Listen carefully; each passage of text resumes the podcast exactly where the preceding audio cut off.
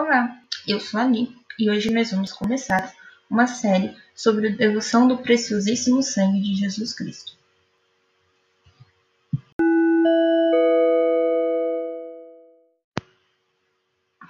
Bem-vindo ao Livro Café. Hoje nós vamos falar sobre a devoção do preciosíssimo sangue de Jesus.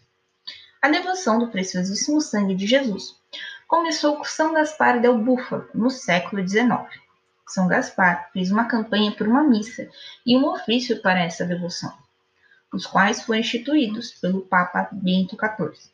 São Gaspar ficou conhecido como apóstolo do preciosíssimo sangue.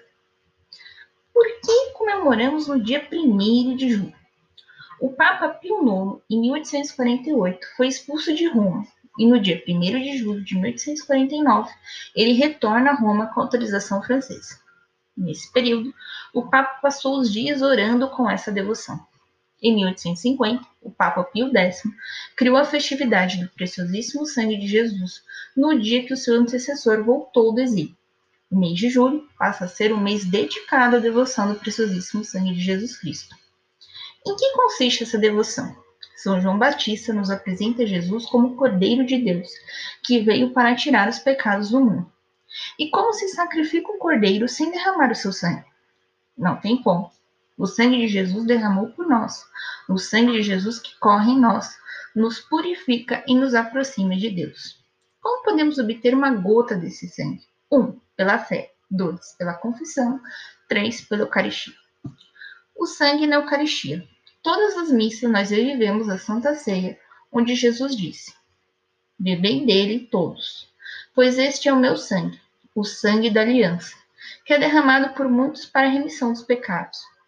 Eu vos digo: não beberei mais deste fruto da videira, até o dia em que eu o beber convosco, de novo no reino de meu Pai.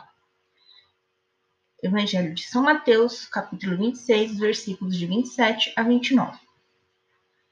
Foi pelo sangue derramado que Jesus venceu a morte e nos salvou desse mundo, abrindo as portas do paraíso.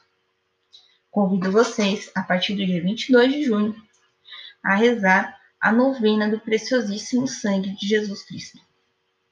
Se você gostou, compartilhe esse podcast. Se você não gostou, conte para a gente por que você não gostou. Muito obrigado pela sua participação. Um beijo, um abraço e que a paz de Cristo esteja sempre com você.